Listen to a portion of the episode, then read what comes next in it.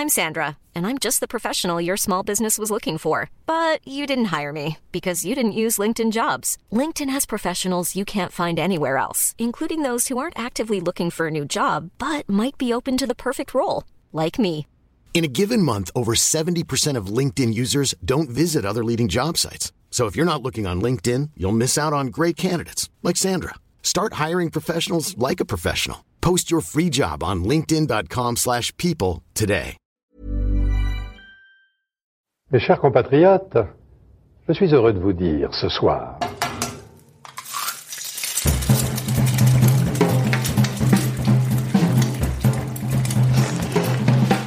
Bienvenue dans À Poil, le podcast qui met à nu les chefs. Je suis Julie Gerbet et dans chaque épisode, je passe à la poêle des chefs au masculin et au féminin, des cuisiniers et cuisinières pluriels qui marquent notre époque. Dans cet épisode d'À Poil, j'ai l'immense joie d'échanger avec Sébastien Brasse. Je me suis senti chef la, la première fois où mon père acceptait euh, une de mes recettes à la carte sans y faire aucun changement. Et ça, pour moi, ça a été d'une grande fierté parce que euh, été un signe fort lancé par mon père.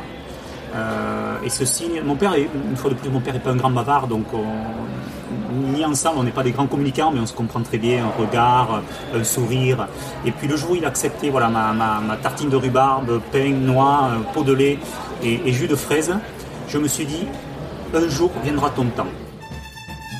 Pourquoi Sébastien? Parce qu'il fascine la planète food, moi la première. Sébastien est à la fois l'héritier de l'immense cuisinier Michel Brasse et lui-même immense. Il est à la tête d'une maison iconique, d'une table à part, le restaurant Brasse à l'Aïeul. Son indépendance, sa sensibilité et sa liberté de ton me fascinent. J'ai réussi à l'intercepter dans les coulisses d'un festival lors d'un de ses rares passages à Paris et avec lui nous avons parlé de l'aubrac, de relations père-fils, de petites restaurations et des 35 heures. Bonne écoute on est dans les coulisses d'un festival de gastronomie, euh, d'où le fond sonore euh, que l'on peut entendre derrière. Tu vas faire une démonstration tout à l'heure. Qu'est-ce que tu vas préparer? Pour cette démonstration, j'ai décidé de, mettre en avant la volaille associée euh, aux agrumes et à la lentille blonde de la planaise. Trois produits qui me sont chers pour des raisons diverses et variées. Donc j'ai fait une petite déclinaison autour de ces trois associations. Donc justement de ta cuisine, ce qu'on connaît, c'est beaucoup les plats gastronomiques, comme celui que tu vas préparer. Euh, mais il y a un autre aspect, moi, qui m'intéresse aussi, c'est les, capucins, les gaufres miwam, euh, ce genre de produits de petite restauration, on va dire, euh, très abordable, mais aussi très pensé. Par ailleurs, tu as relancé, je crois, la boutique en ligne. Euh, vous avez aussi le restaurant, euh, le Café Brasse à Rodez. Oui. Bientôt euh, le restaurant à la Fondation Pinault à Paris, qui, a Voilà. été, qui vient d'être annoncé. C'est ça. Est-ce que c'est important de toucher à différents styles? Ben, je crois qu'on, je crois que c'est, faut voir ça comme une chance finalement d'avoir l'expertise culinaire d'un chef gastronomie, avoir cette expertise-là sur d'autres domaines de restauration. Je trouve ça plutôt, plutôt challengeant pour pour nous. Euh, de voir qu'est-ce qu'on peut faire sur des, offres type restauration rapide ou sur une restauration euh, typée bistronomie. Donc euh, effectivement, il y a eu plusieurs projets. Le premier projet a été euh, le développement donc de, du miwam, cette gaufre euh, fourrée composée de céréales, céréales bio, complète pour une partie. Euh, L'idée est partie en fait d'une rencontre entre trois copains d'école hôtelière, amoureux des, bonnes choses, qui se sont posés euh, des questions sur ce dont avaient envie euh, les gens aujourd'hui. Comment vivre nos vies avec une restauration rapide mais saine et équilibrée. Donc on s'est posé la question, on a essayé de réfléchir et de penser un produit qui puisse répondre un petit peu à ces attentes. Donc le, premier Miwam est né il y a une dizaine d'années. Euh, sur Lyon et là on continue tranquillement à, développer euh, voilà certains certains points de vente Euh, ça, été le premier, le premier point. Ensuite, il y a eu les capucins, euh, donc dans un même registre de, restauration, restauration rapide, puisque ce sont des, produits que l'on vend entre, entre 7 et 15 euros. Euh, mais là, on a répondu finalement euh, à un appel d'offres qui a eu lieu sur le, département de, l'Aveyron, sur l'aire du viaduc, plus exactement, où le souhait du département était de valoriser, de mettre en avant le savoir-faire avéronnais. Donc en famille, nous avons essayé de, réfléchir à un produit, à un concept nomade qui puisse euh, voilà, valoriser tout simplement le savoir-faire euh, gastronomique avéronnais. Donc notre, notre idée a été retenue et, euh, ce concept existe maintenant dans divers lieux et est également en cours de, de développement. Et est-ce que c'est une nécessité aussi pour les chefs aujourd'hui de se diversifier? Une nécessité, non, je crois que euh, chaque chef, chaque personne fait les choses comme ils en ont envie. Certains euh, euh, alors adorent le développement, d'autres pas du tout. Nous sommes dans une position plutôt euh, plutôt intermédiaire. Euh, on choisit nos projets avec, euh, avec le cœur, on essaie de choisir des projets qui ont du sens, du fond, des projets dans, le, dans lesquels on se ressent personnellement, dans lesquels il y a un, lien fort avec notre histoire, notre vision des choses. C'est vraiment le, le cœur de nos décisions dans, la, dans le, le, choix des, des projets. on va faire un flashback et revenir aux origines de ta cuisine. Tu es quasiment né dans, les, dans le restaurant Brasse à l'Aïeul. Euh, est-ce que être cuisinier, c'est ton destin, un choix par défaut, une vocation? Alors effectivement, je suis un des derniers euh, pur layolais né à l'Aïole, puisque la maternité a fermé quelques mois après ma naissance. La maternité était à l'époque à, 200 mètres du restaurant, donc ma mère est montée à pied à la maternité. Euh, en plein hiver, ça a été un petit peu épique, mais bon, effectivement, je suis un, pur layolais. Et mon enfance, bien sûr, je l'ai passé passé ben, au cœur du plateau de l'Aubrac. Je crois que mon enfance a été caractérisée par, euh, par trois grands terrains de jeu. Le premier, ça a été, euh, finalement euh, ben, l'établissement familial, la cuisine, soit fermée en hiver, soit en pleine activité à la belle saison. L'hôtel, les couloirs des chambres, les couloirs fantômes, on s'amuse à se faire peur. Enfin, c'est, ce contexte shining un petit peu pendant l'hiver et très animé pendant l'été, ça a vraiment joué dans, dans mon enfance énormément. Donc ça, ça a été mon premier terrain de jeu, l'établissement familial.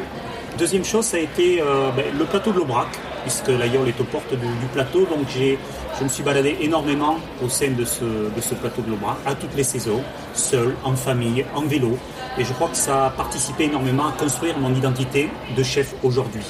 Enfin, mon troisième terrain de jeu, euh, c'est le temps que je passais chez mes, grands-parents agriculteurs, puisque en saison, mes parents étant, très occupés, euh, j'étais envoyé chez les parents de, ma mère, donc agriculteur à quelques kilomètres du village. Donc j'ai passé beaucoup de temps auprès des, auprès, des animaux, dans la grange, dans l'étable, euh, à conduire les tracteurs, à faire les fenaisons. Donc euh, cette ambiance agricole aussi euh, fait, fait partie de, moi-même. Donc finalement, quand il a fallu faire le choix d'un métier à l'adolescence, choisir ce métier, c'était pour moi la solution pour continuer à m'amuser sur mes trois terrains de jeu. Voilà, le restaurant, l'aubrac et le contact avec euh, le monde agricole, les produits, les animaux, l'agriculture. Donc c'est vraiment, euh, a été un choix finalement très naturel. J'ai jamais été torturé pour savoir euh, si je voulais ou non suivre l'aventure de mes parents. Pour moi, ça s'est fait de manière très, très fluide, naturelle, et je me suis jamais euh, trop pris la tête avec ça. Parce que souvent, les enfants de restaurateurs, ils veulent pas entendre parler de ce métier.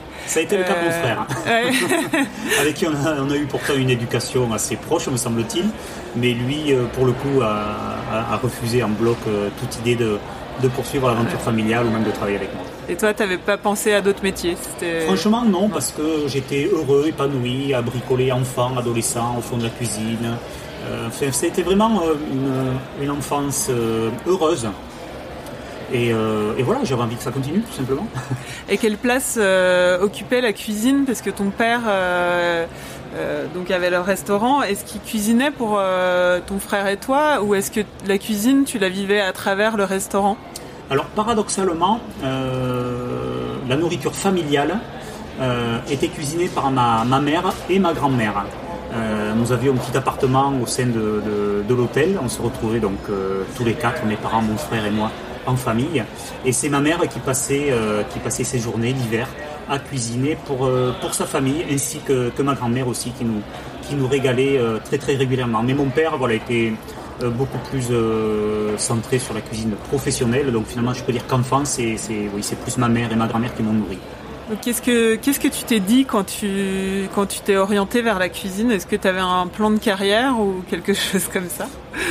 J'étais déjà très impatient. Euh, j'ai passé un bac général un peu par dépit parce que voilà, c'était pour le pour l'ouverture, pour se donner la possibilité de choisir encore autre chose avant de, choisir une voie définitive. J'ai passé mon bac général, mais j'étais très impatient de rentrer en école hôtelière et d'en découdre finalement avec ce métier que j'avais choisi déjà un certain nombre d'années auparavant. Donc j'étais particulièrement heureux, excité ben, de, partir dans l'aventure que j'avais choisie. Est-ce que tu as, tu as fait l'Institut Bocuse? Alors à l'époque, ça s'appelait l'École des arts culinaires et de l'hôtellerie. Euh, maintenant, ça, s'appelle l'Institut Paul Bocuse. Euh, effectivement, là, à l'école, j'ai beaucoup appris euh, le côté gestion de la profession, donc beaucoup plus le management, la finance, compta, etc., etc., etc. Plus que la cuisine à proprement parler, donc j'ai eu quelques, quelques bases en cuisine, bien évidemment. Mais je crois que la gros de, le gros de ma formation euh, purement culinaire s'est fait ensuite sur le, sur le tas à la maison. Et pourquoi tu n'avais pas choisi une formation euh, culinaire finalement? Ben Parce qu'on a beau faire la meilleure cuisine du monde, si on ne sait pas la vendre, on va jamais bien loin. Et donc tu as pris la cuisine dans le restaurant familial après, ben, Complètement, j'ai fait mes armes euh, sur le tas. C'était en forgeron, en forgeant qu'on devient forgeron, comme dit le dicton. Euh, donc effectivement, j'ai fait mon apprentissage et ma formation professionnelle auprès de, auprès de mon père dans l'établissement familial. J'ai eu l'occasion de faire quelques stages professionnels euh, au cours de mes études. J'aurais souhaité euh, avoir quelques expériences complémentaires chez des, confrères restaurateurs. C'est d'ailleurs ce qui était prévu puisque à la fin de mes études, j'avais décroché un stage à, San Francisco. J'étais heureux comme tout de partir pour quelques mois à San Francisco et puis euh, cette époque correspondait à, l'époque où mes parents ont ouvert le nouvel établissement euh, au Suquet, aux portes de l'Aïole. Et comme c'était un changement énorme euh, pour eux, c'était un petit peu le, le branle-bas de combat. Donc au dernier moment, j'ai annulé mon avion et je suis resté avec eux pour les, soutenir dans cette, énorme aventure qui débutait pour eux. Quels souvenirs gardes-tu de ces débuts? Des souvenirs je garde un souvenir assez, difficile, dans le sens où euh, ben, je suis arrivé euh, au restaurant, euh, j'ai fait mon premier stage en 93, donc la deuxième année d'ouverture au, Suquet. époque où il y a eu un petit contre-coup médiatique, puisque l'établissement avait ouvert l'année précédente, en 92. Donc 93, un petit peu moins d'activité, des emprunts énormes à rembourser, peu de monde par rapport à aujourd'hui, peu de monde en cuisine. Euh, une exigence énorme euh, de la part de mon père et peut-être plus encore avec moi qu'avec euh, qu'avec les autres. Et moi, j'étais tout vermoulu, sorti de l'école, pas d'expérience, pas d'organisation, pas de savoir-faire. Et je me suis retrouvé parachuté responsable en pâtisserie, j'ose même pas dire chef parce que sorti de l'école on n'est pas chef. Je me suis retrouvé parachuté responsable en pâtisserie, euh, voilà, sans, savoir-faire. Donc j'ai connu des, débuts particulièrement euh, houleux parce que voilà, parce que j'avais pas de technique, pas de savoir-faire, euh, et mon père qui était toujours là en vouloir toujours plus. Donc ça a été des années compliquées, mais ô combien formatrices, je pense, avec le recul aujourd'hui. ensuite, les années se sont enchaînées. J'ai pu, j'ai eu l'occasion de j'ai eu l'occasion de circuler ben, sur tous les postes de la maison. Euh, et qui m'a permis d'avoir, une, vision globale finalement du fonctionnement euh, d'un établissement euh, gastronomique. et c'est de cette manière-là dont je me suis, dont je me suis forgé voilà, un savoir-faire particulier dans ce domaine. Est-ce qu'il y avait des chefs que tu admirais à tes débuts? Oui, j'ai admiré des chefs qui ont marqué l'histoire, qui ont raconté des histoires, qui ont raconté un univers. Et je crois que c'est ce qui a aussi ben, forgé mon, mon envie moi, à mon tour, par la suite, euh, de continuer à construire euh, une offre qui corresponde à, mon histoire, à mon territoire. Et c'était qui ces chefs ben, J'ai eu l'occasion de côtoyer des, gens comme, euh, voilà, comme Olivier Rollinger, comme, comme Michel Troisgros, des gens comme ça, Pierre Gagnère, voilà, avec des, des, caractères forts, des identités très marquées qui font que, voilà, leur, maison euh, aujourd'hui ont une identité particulièrement euh, euh, unique. Et je crois que c'est ce qui fait la force de, ces maisons. Et le Suquet, ça a été, c'était évident de rester là-bas quand tu as fait, tu disais que tu as fait différents postes dans la cuisine et au bout d'un moment, est-ce que tu t'es dit je reste, je pars mon, mon, choix était clair d'entrée de jeu, c'était de reprendre l'entreprise familiale. Euh, alors effectivement, j'aurais pu, euh, j'aurais pu, comme je l'avais souhaité avant de, démarrer, faire mes armes ailleurs, mais une fois qu'on a mis le pied dans une entreprise familiale, qu'on s'y investit, qu'on a des parents qui comptent sur nous, c'est quand même assez compliqué de dire ben, ciao, allez, je, file pendant les deux ans qui, suivent, vous ne me verrez plus et on se revoit, on se revoit dans quelques années. Donc pour moi, c'était quand même assez compliqué.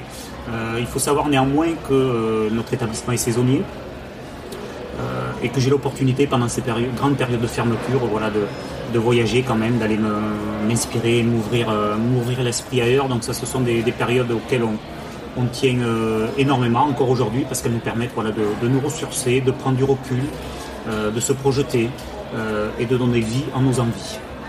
Donc en 2009, il y a eu la passation des fourneaux qui a fait l'objet d'un documentaire entre les bras, oui. la cuisine en héritage, qui est sorti au cinéma. Oui. Je me souviens l'avoir vu à l'époque et avoir été ému par les images de cet héritage euh, à la fois culinaire et affectif. Euh, quel souvenir en gardes-tu? Ah, C'est un exercice qui n'est pas facile parce que euh, bah, il fallait qu'on ait une confiance absolue en Paul Lacoste et c'était le cas parce qu'on a tourné pendant je crois près de près de trois années par séquence et il est vrai que euh, dans la famille, nous ne sommes pas des, franchement des grands bavards. Donc euh, c'est parfois difficile de se, de se livrer, d'ouvrir son âme. Euh, c'est pas quelque chose de, de, naturel ni chez mon père ni, ni chez moi.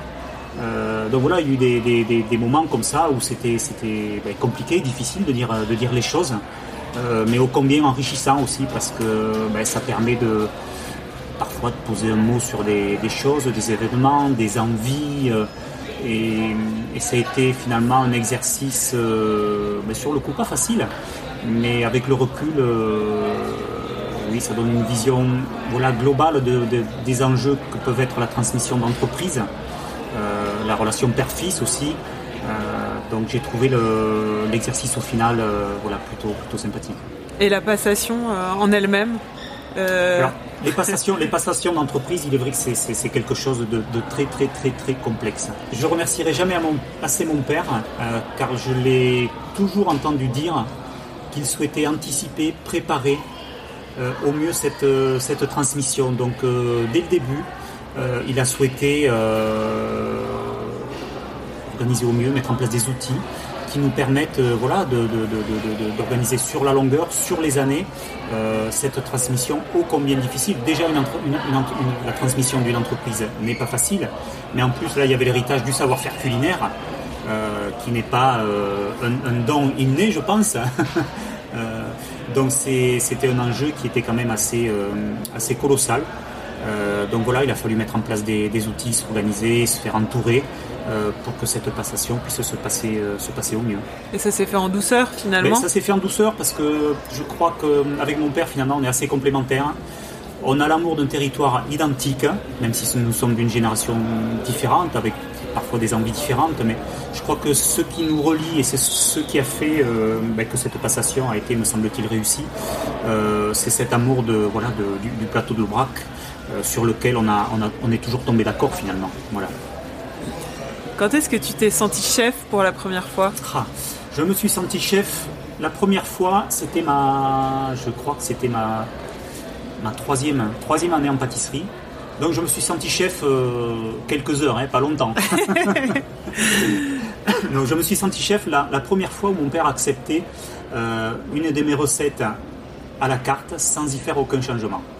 Et ça pour moi ça a été d'une grande fierté parce que euh, c'était un signe fort lancé par mon père euh, et ce signe, mon père, est, une fois de plus, mon père n'est pas un grand bavard, donc ni ensemble, on n'est pas des grands communicants, mais on se comprend très bien, un regard, un sourire. Et puis le jour où il acceptait voilà, ma, tartine de rhubarbe, pain, noix, peau de lait et, jus de fraise, je me suis dit, un jour viendra ton temps. Donc ça, c'était dans les années 96, 96, je pense, 95, 16, 17, dans ces, dans ces années-là. Et, là, ça a été, pour moi, ça a été un premier euh, marqueur fort dans ma carrière de, cuisinier, de pâtissier en l'occurrence, euh, sur ce plat-là. Mais ça a été, voilà, c'était le début d'une réflexion personnelle euh, où je me disais, mais voilà, sois patient, prends le temps, forme-toi, tout viendra, tout viendra à temps. Et donc chef, c'est quelque chose qui se construit, c'est pas inné? On ne naît pas chef, on choisit une profession.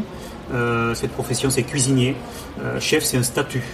Donc voilà, quand j'entends quand j'entends des, des jeunes ébahis par la télé-réalité qui disent je veux devenir chef, non, tu seras d'abord cuisinier, et si tu en as les compétences, tu seras peut-être un jour chef. Mais mon métier, c'est cuisinier. Quel genre de chef euh, es-tu? Euh, Je suis un chef plus calme que mon père, hein. plus posé, plus serein. Euh, ça, je crois que c'est une caractéristique assez, assez différente. Hein. alors, j'ai le, moi, j'ai le sport qui m'aide à, évacuer euh, voilà, le stress, les tensions des, services et du quotidien. Donc ça c'est vraiment une part importante aussi de, ma vie sans laquelle j'aurais du mal à, vivre sereinement. Euh, mais voilà, je pense être un chef euh, oui, relativement posé, objectif, de plus en plus dans le partage. Hein. Ça c'était une composante aussi oui, assez différente par rapport à, la manière d'imaginer de créer la cuisine. Je n'hésite pas à échanger avec mes jeunes, à partager, à, discuter de recettes, de techniques, hein, à me les approprier. Euh, c'est des choses que je fais assez volontiers que mon père ne faisait pas forcément. Est-ce que tu es un chef humain aussi Parce qu'il paraît que vous faites que 35 heures, enfin que le personnel, on va dire, de toute la cuisine fait que 35 heures ce qui est assez fou dans une maison indépendante parce que à part les palaces en France, euh, eh pas beaucoup d'endroits où on respecte euh, le volume horaire. Euh, donc effectivement, en 1998, nous avons fait le, pari de nous équiper d'une pointeuse pour réguler le temps de travail de nos, de nos, de nos coéquipiers. Mais je crois que cette, ce facteur humain, pour moi, est essentiel. On dit souvent que nous sommes des métiers où, où l'on est marchand de bonheur, où on sait transmettre une histoire, de l'émotion. Et il faut savoir qu'en pleine saison, nous sommes plus de 70. Euh, je ne travaille pas tout seul avec ma femme. Euh, donc on, a en charge aussi d'essayer de transmettre euh, à nos équipes ce que nous sommes, d'où nous venons, expliquer nos choix. Et eux, à leur tour, vont avoir cette mission de transmission auprès de, de nos autres. Donc je crois que ce respect de, l'homme, finalement, cette proximité que l'on a avec nos, équipes, sont une, une partie absolument indispensable à notre bien-être personnel, mais aussi au bien-être de nos clients.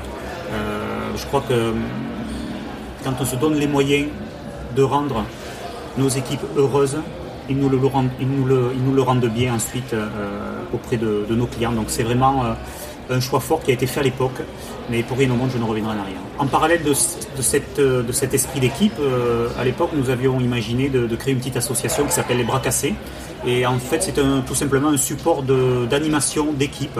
C'est-à-dire que tous les lundis, mardis, quand le restaurant est fermé, on met en place des, sorties euh, sportives, culturelles, enfin, dans tout un tas de domaines qui permettent de, voilà, de fédérer l'équipe euh, autour d'un projet commun. Et effectivement, on s'aperçoit que le petit jeune brésilien qui est jamais venu en Europe, qui débarque euh, en Aubrac début avril sous 20 cm de neige, euh, qui est un petit peu perdu au départ, mais il a plein de choses à raconter. Et il les racontera peut-être pas de manière euh, naturelle, spontanée au travail, avec euh, le stress, la pression des services, des clients qui sont là, le degré d'exigence, mais il se livrera beaucoup plus facilement autour d'une sortie VTT, d'une partie de bowling, autour d'une visite de musée. Donc ces outils-là, cette association, les bras cassés, est une pierre angulaire forte de, notre maison parce qu'elle nous permet de créer un lien social fort euh, et moi j'adore voilà, ces moments-là parce que euh, on parle de beaucoup de choses et la plupart du temps ça ne concerne pas le travail. Donc euh, voilà, on découvre des gens, des hommes, des aventures, des vies différentes de la nôtre. Et je crois que c'est ce qui est particulièrement enrichissant. Et ton père est encore présent physiquement sur le restaurant. comment ça se passe avec lui aujourd'hui? Alors, mon père est encore un homme très très actif. Il a son bureau au restaurant. Euh, mais pour autant, il y a 10 ans, donc il a abandonné les cuisines du, du pour me laisser euh, m'épanouir et, et m'exprimer euh, personnellement. Euh, cependant, nous avons un certain nombre de projets en cours, de projets communs, et lui est énormément concentré voilà, sur ses projets parallèles. Il a eu le projet des, voilà, des Capucins, du Café Brasse, aujourd'hui le, projet à Paris, le restaurant au Japon, donc il est beaucoup investi sur ses projets périphériques. Et quand il lui reste du temps, ben, il, il, passe pas mal de temps finalement dans notre jardin personnel, à 15 km du restaurant, où on va faire des cueillettes tous les matins. Euh, ces clients nous permettent voilà, de, de, fleurir, d'agrémenter nos, nos, compositions quotidiennes. On arrive à, au mois de mai, on arrive à accueillir jusqu'à 120 variétés différentes que l'on va utiliser dans la journée en cuisine. Donc euh, c'est euh, c'est pas un boulot finalement à temps partiel ce jardin non plus. Et toi, à quoi ressemblent tes journées aujourd'hui? Est-ce que tu cuisines encore? Ah ben c'est ce qui me plaît, heureusement que je cuisine. c'est pour ça que j'ai choisi ce métier euh, et ça me plaît encore. et c'est justement pour continuer à, cuisiner heureux que j'ai fait des, choix forts ces derniers temps. Euh, c'est une décision qui passait par là pour moi pour euh, voilà, continuer à cuisiner avec, avec bonheur. Donc mes journées, comment elles sont réparties? Deux jours par semaine, mes journées commencent à 4h, 4 du matin pour partir au marché à, Rodez, le mercredi, le samedi. on rentre du marché vers, vers 7h. Ensuite, eh ben, on travaille en, mise en place la matinée en cuisine, donc euh, euh, découpage des légumes, cuisson, essai, test, etc., etc., etc., etc. Ensuite le service jusqu'à euh, jusqu'à 15h30 environ. Donc en cuisine j'ai mon poste. Hein. Je, suis au, je suis au pass, c'est moi qui découpe les viandes, c'est moi qui contrôle les cuissons, les assaisonnements. Donc j'ai mon poste à part entière en cuisine. Je suis un, cuisinier qui cuisine. donc ça c'est une voilà c'est une c'est quelque chose d'important chez nous mais c'est ce qui me plaît c'est ce que j'aime et c'est ce que j'ai envie de continuer à en faire pour, pour quelques années encore euh, ensuite, je prends ma, coupure. Donc, les jours de marché, je vous cache pas, je fais une longue sieste. Et le reste de la semaine, ben, je vais faire mon heure entre 1 heure et 1 heure et demie de VTT, euh, entre 3h30 et, et 5h. Et à 17h, une douche et je reprends le boulot jusqu'au soir, euh, donc jusqu'au soir, jusqu'à 11h30, minuit. Voilà. Au passe encore. Exactement. Au service le soir également. Et quand le restaurant est fermé, tu cuisines aussi? Alors à la maison, contrairement à mon père, c'est moi qui cuisine. ma femme fait des efforts. Elle a encore un petit peu de travail. Mais euh, en général, c'est davantage moi qui cuisine à la, maison, mais des choses euh, relativement simples, rapides, puisque paradoxalement l'hiver, on est toujours aussi euh, très occupé, toujours en vadrouille un petit peu à droite à gauche, en France, à l'étranger, des visites de fournisseurs, des visites de, des visites de porcelaine, enfin tout un tas d'activités diverses et variées que l'on ne peut pas faire ben, en saison, comme nous sommes très occupés. J'aime bien également aussi l'hiver aller au contact de, jeunes étudiants. Là, il y a quelques semaines, j'ai été dans, un lycée, euh, passer une journée auprès de, jeunes étudiants pour euh, cuisiner avec eux, euh, confectionner un repas brasse, parler un petit peu de mon expérience, de ma vision du métier et les encourager sur cette, sur cette belle voie. Est-ce que tu te sens plus chef, cuisinier ou restaurateur, les trois? Mon métier, c'est cuisinier, je crois, fondamentalement un, hôtelier restaurateur, il est soit plutôt restaurateur, soit plutôt hôtelier. Moi, je suis plutôt restaurateur et dans mon statut de restaurateur, ma position, c'est cuisinier. Je suis chef par défaut, mais mon métier premier, c'est cuisinier. Tu dis que tu es en totale osmose avec la cuisine de ton père et qu'il n'y a pas de rupture de style. Mais est-ce que tu as, ta propre sensibilité quand même? Oui, bien sûr. Mais je crois que euh, là, on, on commence, on embraye sur le sujet de la création, qui est un sujet, euh, un sujet sans fin finalement, puisque la création, qu'est-ce que c'est La création, c'est quelque chose qui fait vraiment appel, je crois, euh, euh, à l'intime, à son histoire, à ses émotions, ses voyages, c'est en fait tout un tas de choses qui viennent nourrir finalement l'esprit. et ça peut être une nourriture très, très spontanée, très vive, mais aussi beaucoup plus lointaine.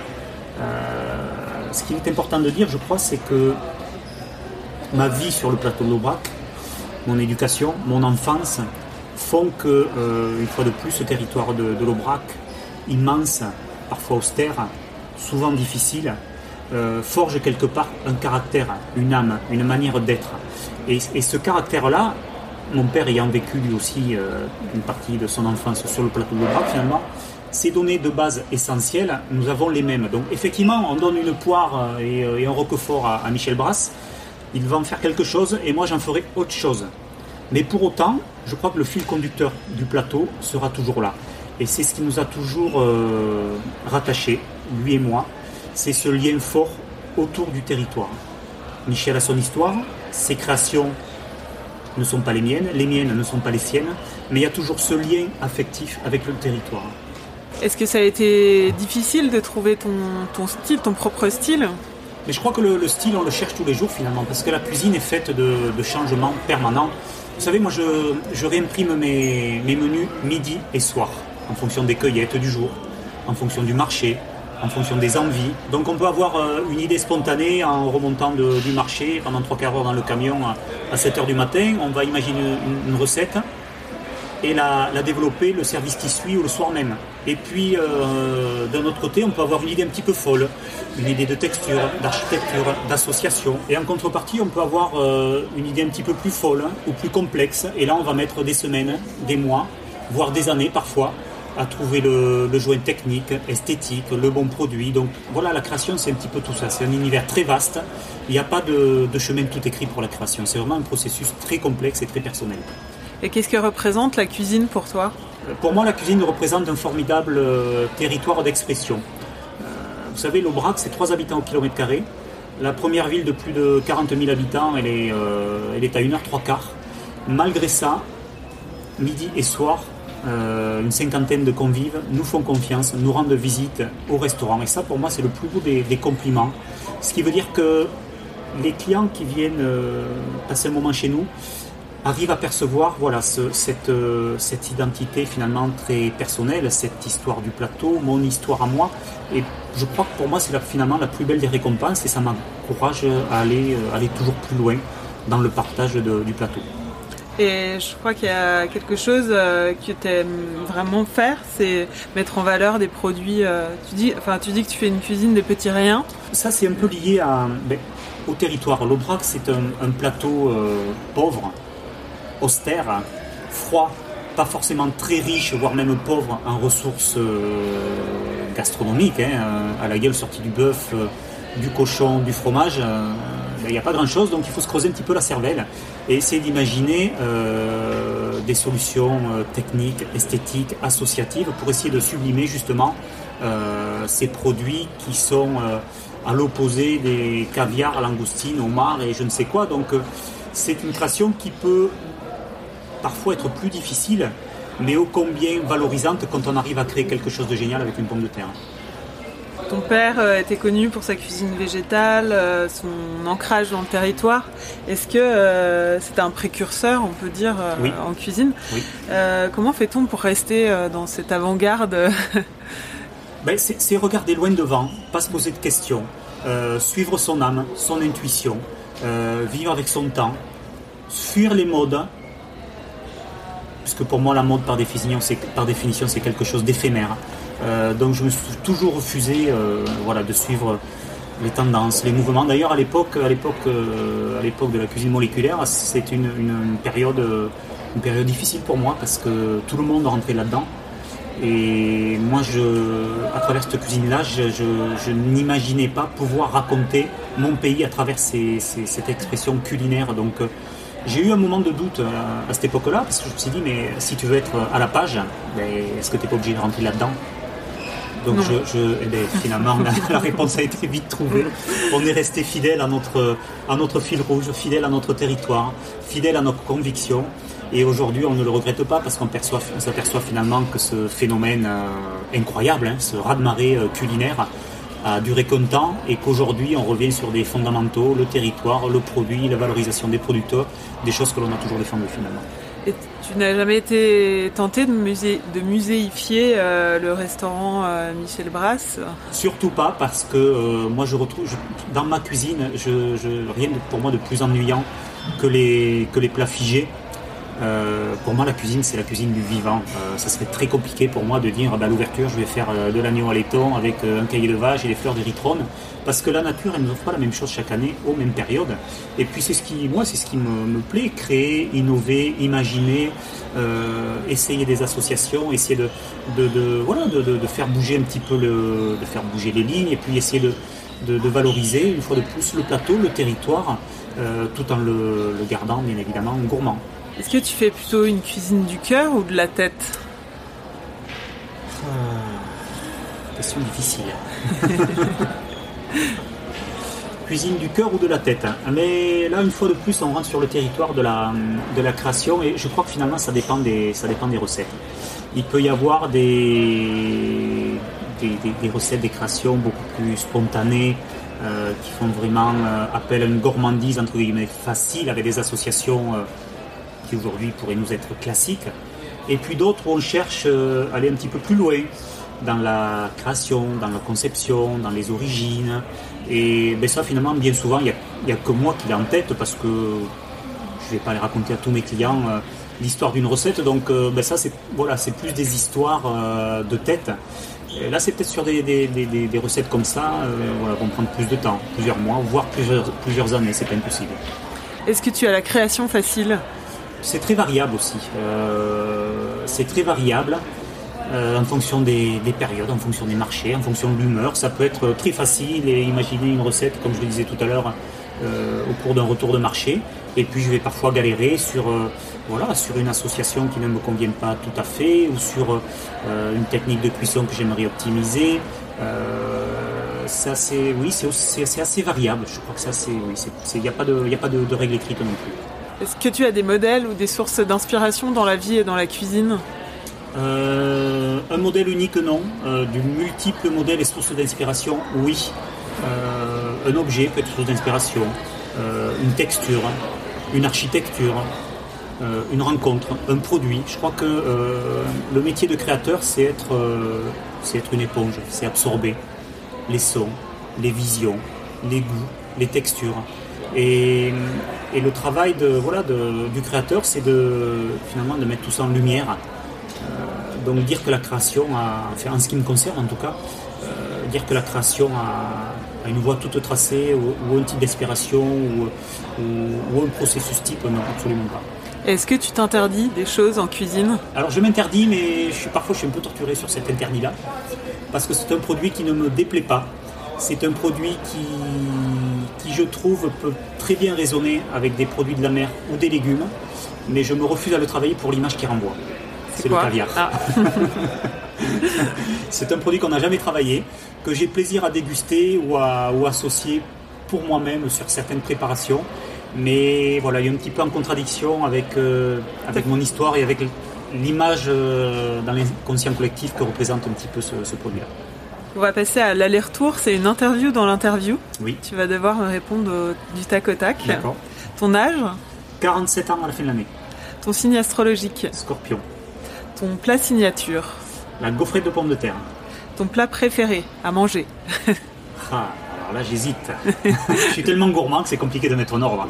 Allez, disons, euh, disons l'épaule d'agneau confite euh, de ma grand-mère, à l'ail à la tomate. Le chef que tu admires le plus? Ah, peut-être euh, peut-être Pierre Gagnère pour son univers euh, incroyable, pour son univers créatif et son, euh, son, son, processus créatif. Voilà. Ton ingrédient préféré mon ingrédient, mon ingrédient préféré ou fétiche, je crois que ça pourrait être l'érythrone dent de chien, qui est une plante sauvage, la première à sortir de terre à la sortie de l'hiver et elle symbolise euh, ben, voilà, la fin des temps maussades, la fin du froid, le renouveau, le printemps, la réouverture, les nouvelles recettes, la nouvelle équipe. Donc euh, elle est synonyme de, joie, de gaieté, de renouveau. Euh, c'est pour ça que j'ai chaque année plaisir à la, à la valoriser au travers d'une de mes assiettes. Et ton ingrédient détesté? Le natto. Le natto, c'est un produit euh, fermenté japonais à base de soja qui a une texture très très très très filante, collante. Donc ça, c'est des choses que nous, Européens, nous ne connaissons pas et que nous n'avons pas dans nos cultures gastronomiques. Donc j'ai découvert beaucoup de choses au Japon, beaucoup de choses que j'ai aimées, mais ça, je ne l'ai pas encore apprivoisé. et ton ustensile fétiche La brochette métallique que j'ai euh, plantée dans mon pot de fleurs de sel au passe devant ma planche qui me sert à tester la température à cœur des poissons et des viandes pour en contrôler la température. C'est une brochette, euh, en fait c'est pas une brochette, c'est une aiguille à tricoter qui avait été confiée par ma grand-mère à mon père. Et mon père me l'a, me l'a transmise très symboliquement et officiellement le jour où j'ai repris euh, les rênes de l'entreprise. Ton dernier meilleur repas bah, C'est celui que j'ai fait avec mes enfants hier soir. Le resto que tu aurais aimé ouvrir J'aimerais c'est quelque, chose que j'ai en tête depuis longtemps. J'aimerais euh, imaginer un lieu euh, planté au cœur de l'Aubrac et imaginer dans un ancien bureau, donc les fameuses maisons de berger euh, construites en, pierre sèche et en, et épaisse. Je rêve de voilà d'un projet un petit peu fou dans un bureau qu'on ne pourrait accéder, on ne pourrait accéder qu'à pied en randonnant et cuisiner ou proposer voilà, un petit moment de, partage euh, avec des, hôtes dans, cette, euh, dans cet univers euh, magique. Mais j'ai pas encore trouvé le lieu, mais je, ça fait des années que je cherche. Je crapahute en vélo 3-4 après-midi par semaine. Il y en a plein qui me plaisent, mais j'en ai pas encore trouvé qui soit disponible. Le meilleur compliment que l'on t'ait fait? Le meilleur compliment qu'on m'ait fait, je crois que ça c'est venu de la part d'un client qui un jour m'a dit que, j'avais vraiment ben, relevé le challenge un petit, fou, un petit peu fou de succéder, de succéder à mon père. Le, ils m'ont dit un jour j'avais vraiment trouvé une, une, identité personnelle dans ma cuisine et ça ça me fait particulièrement plaisir parce que effectivement c'était pas c'était pas c'était pas donné d'avance c'était pas facile mais c'est un compliment qui m'a qui m'a fait chaud au cœur et qui m'a encouragé à l'époque à continuer et la pire critique? La pire critique est venue d'un client il y a de très nombreuses années. Et celle-là m'avait marqué parce que euh, il me semblait que j'allais à l'encontre de ce qu'elle m'avait dit.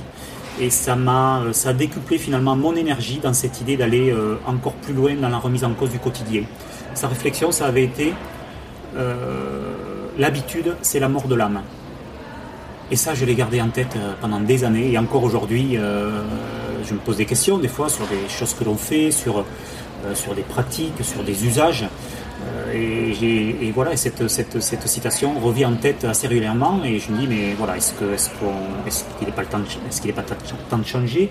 Est-ce qu'on est n'est pas rentré dans une routine euh, néfaste? Donc c'est quelque chose que j'ai vraiment toujours en tête. Et paradoxalement, une des, une des, une des plus grandes valeurs, je pense, que m'est transmise mon père, c'est cette capacité de remise en cause permanente. Donc ça va vraiment dans le, dans le droit fil. J'aimerais revenir sur cette décision de renoncer aux trois étoiles qui a fait grand bruit, que le Michelin a accepté. Euh, comment vis-tu sans les étoiles? Je me sens l'esprit plus libre, donc c'était vraiment ben, l'objectif. Euh, donc c'est pas euh, Michelin, j'étais immensément heureux à l'époque quand il nous a octroyé trois étoiles. C'était mon père qui était chef à l'époque il y a dix ans, j'ai hérité, hérité, de ces trois étoiles, donc ça a été ben, un challenge énorme pour ma femme et pour moi. Euh, de maintenir ce niveau-là. Euh, nos indices de fréquentation euh, me laissent penser qu'on a réussi le, le, challenge et ça c'est plutôt rassurant. Mais je crois qu'il y a des moments dans la vie où on se pose des questions sur, sur ce qu'on est, sur ce qu'on a fait, sur ce qu'on a envie pour demain. Je crois que c'est un grand philosophe qui, avait, qui disait qu'il y avait deux, grandes étapes dans la vie. L'adolescence, donc le passage du stade enfant à l'âge adulte, et puis le milieu de sa vie, donc entre, entre 40 et 50 ans. Euh, la fameuse crise de la quarantaine. Donc c'était peut-être la mienne finalement. Mais quand je me projetais euh, dans l'avenir, je me disais mais qu'est-ce que tu veux faire de tes 15 euh, ans, 20 ans qui restent à, bosser en cuisine Est-ce que tu veux continuer à vivre avec cette pression du Graal gastronomique finalement hein, Puisque quand, quand on a trois étoiles, on fait partie de, l'élite mondiale de la gastronomie et ça représente forcément un certain, poids à porter sur les épaules. je l'ai accepté j'ai relevé le challenge. Sauf qu'aujourd'hui, voilà, à bientôt 47 ans, j'ai eu envie de, continuer mon métier, de continuer à me faire plaisir, mais de le faire de manière plus, sereine, euh, l'esprit libre, avec une certaine, certaine forme aussi peut-être d'indépendance. Donc c'est, ça a été une décision euh, compliquée, il ne faut pas croire, hein. ça, fait, ça fait 5 ans que je réfléchis à cette décision, mais ça a été mûrement réfléchi, longuement discuté en famille, mais je crois que c'était le prix à payer pour continuer à vivre heureux sur, euh, sur mon plateau global.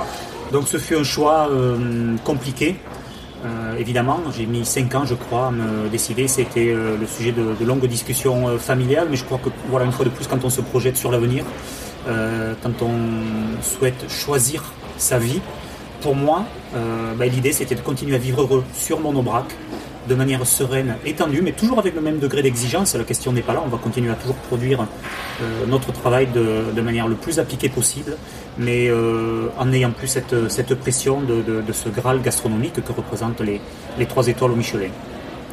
Est-ce que c'est pas dur d'être jugé à chaque assiette et par chaque client aussi? Moi, je me considère comme quelqu'un qui est là pour donner du plaisir, du bonheur aux clients.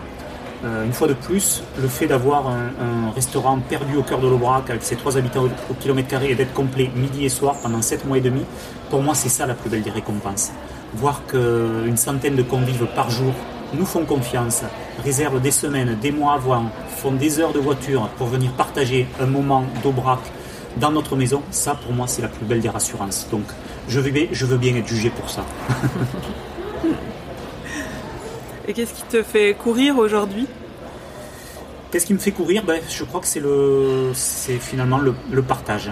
Euh, le partage de, mon histoire. Euh, faire passer euh, à nos autres un moment, si possible, inoubliable. en tout cas, un bon moment. je crois que c'est déjà une bonne pierre à l'édifice si on arrive à faire ça. Et quand je vois le, voilà, une fois de plus indice de fréquentation, le nombre d'habitués énorme que l'on a, des jeunes coéquipiers, salariés euh, très très très très fidèles. Ça, ça me fait chaud au cœur. Et je me dis que voilà, on est dans la, on est dans la bonne voie. J'ai envie de continuer toujours en suivant ce, fil rouge et en étant toujours heureux et, épanoui. Et quel, quel rapport entretiens-tu avec la médiatisation qui fait partie du métier de chef aujourd'hui? C'est important, mais il a l'importance qu'on lui donne. Euh, moi, une, de mes dictons, c'est pour vivre heureux, vivons cachés. L'Aubrac m'y aide bien, il faut dire. Donc, euh, bien évidemment, euh, j'essaie d'avoir une vision objective sur, sur la relation aux médias. On, ne peut pas tout refuser en bloc et bien évidemment, ce sont des, acteurs incontournables de, la vie du chef d'entreprise. Euh, mais pour autant, euh, je, ne pense pas être un, homme euh, ou une maison hyper, hyper médiatique. Une fois de plus, moi, mon bonheur, c'est, ce n'est pas de faire la une de, la télé, des journaux ou des radios, mais c'est de, remplir mon restaurant et de rendre mes clients heureux. L'année prochaine, vous allez fêter les 20 ans du Suquette 25. 25 Ah, j'ai mal compté. 25. Donc les 25 ans du Suquette, quel est le secret de la longévité? Le secret de la longévité, c'est se donner les moyens de vivre heureux quand on vit heureux et épanoui, le reste suit. Quand on est bien, quand on est bien soi-même, c'est une énergie positive qui se transmet euh, aux clients, euh, euh, à nos cuisiniers, à nos équipes, et je crois que ça, crée une espèce d'émulation collective qui porte l'ensemble de la maison. Et pour moi, c'est vraiment quelque chose d'essentiel. et on, essaie de mettre en œuvre les moyens, mais de manière naturelle, parce que c'est ce qui nous plaît, c'est ce qu'on aime. on essaie de mettre en œuvre les moyens pour faire en sorte qu'il y ait ce, ce collectif fort entre une famille, un territoire, des clients et une équipe. Le restaurant a été conçu dans son, dans son ensemble. Le mobilier, les objets ont été imaginés spécialement pour euh, le lieu, euh, la cuisine aussi. Euh, mais à quel pourcentage estimes-tu que les gens y viennent pour, pour la cuisine? C'est une question que, que, je me pose assez régulièrement. Je n'ai pas encore la réponse. Mais je pense qu'un restaurant, c'est beaucoup, beaucoup, beaucoup plus que la cuisine. C'est un lieu, c'est une ambiance, c'est une proximité, c'est une relation, c'est une histoire transmise. Pour moi, un restaurant, c'est un, un, lieu de vie, c'est un lieu de communication, c'est un lieu de partage. Donc on arrive à la fin on a un petit peu faim. Est-ce que euh, tu aurais une recette euh, simple euh, à, nous, à nous donner, une recette que tu fais à la maison pour ta famille par exemple? Une de mes associations fétiches que je réinterprète régulièrement, c'est l'association Volaille et une émulsion à base de mélilo. Le mélilo, c'est une plante sauvage que l'on retrouve un petit peu partout, qui est une fleur blanche que je fais infuser dans de l'huile.